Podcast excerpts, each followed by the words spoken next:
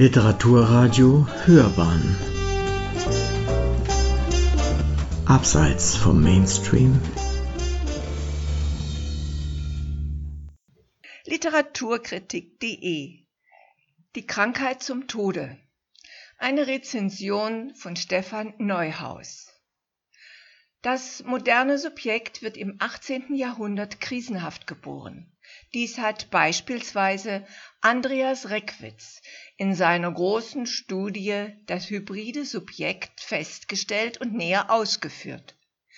Der extremste und dann auch finale Punkt der Krisenhaftigkeit wird durch den Suizid markiert, den bereits Goethes Werther als Krankheit zum Tode apostrophierte.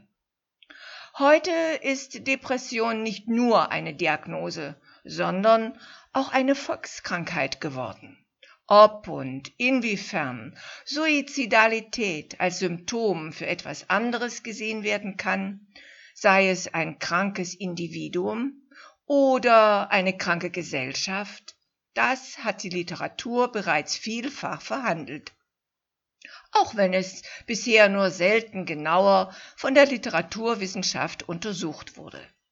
Eine lesenswerte Arbeit zum Thema hat nun Viktor Hoffmann vorgelegt. Es handelt sich um eine publizierte Masterarbeit, die zuvor mit dem Oskar-Walzel-Preis für hervorragende Abschlussarbeiten in der germanistischen Literatur und Kulturwissenschaft an der Universität Dresden ausgezeichnet wurde. Generell ist es eine gute Sache, hervorragende Masterarbeiten auch der Forschung zugänglich zu machen. In Österreich ist es sogar üblich. Dort hat der Universitätsabschluss allerdings einen höheren Stellenwert. Alle Arbeiten solcher Art, auch über die Bibliotheken recherchier- und neuerdings oft auch digital lesbar zu machen. Der Verlag hat sich um eine freundliche Preisgestaltung bemüht, hätte aber vielleicht doch nicht unbedingt ein rein schwarzes Cover mit weißer Schrift nehmen sollen. Hm, so sieht das Buch wie ein kleiner Grabstein aus. Die Intention der Studie ist freilich vom Ende her gelesen eine ganz andere. Sie weist nach, dass die Darstellung von auch versuchten oder nur überlegten Suiziden eine gesellschaftskritische Funktion hat. Insbesondere die Überlegungen zur Konzeption von Walsers Romanen treffen, hierzu passt dann auch wieder die Coverfarbe ins Schwarze und eröffnen über den Weg eines wichtigen Motivs einen Zugang zum Gesamtwerk.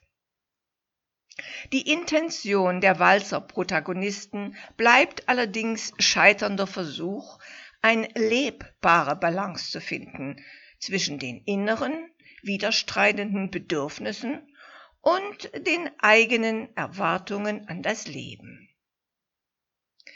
Ihm folgend gelangen sie in Situationen, die ausweglos erscheinen und in denen Suizidalität ihren Ausstieg aus einer quälenden Abwärtsspirale bedeutet, die sie nicht stoppen können.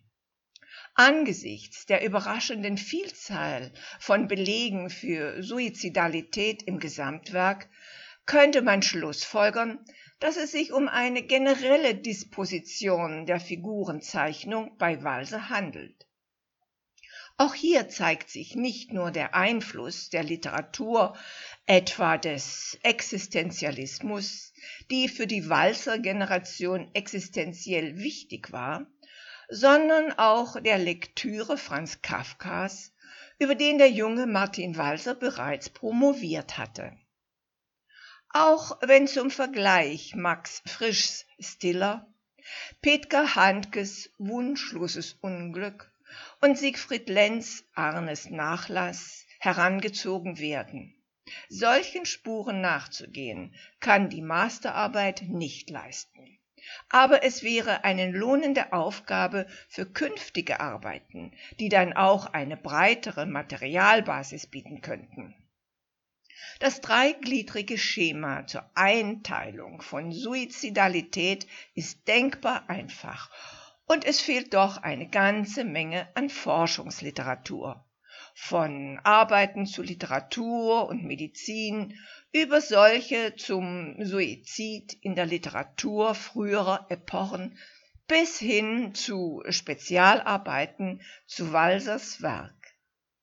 Dieser auf der Qualifikationsstufe nicht leistbaren Ausweitung des Blicks dürfte es auch geschuldet sein, dass bei einigen Werken sogar bestimmende Diskursstränge gar nicht beachtet werden etwa die Bedeutung der deutschen Geschichte für die Verteidigung der Kindheit, auch und besonders für die Lebensgeschichte des Protagonisten.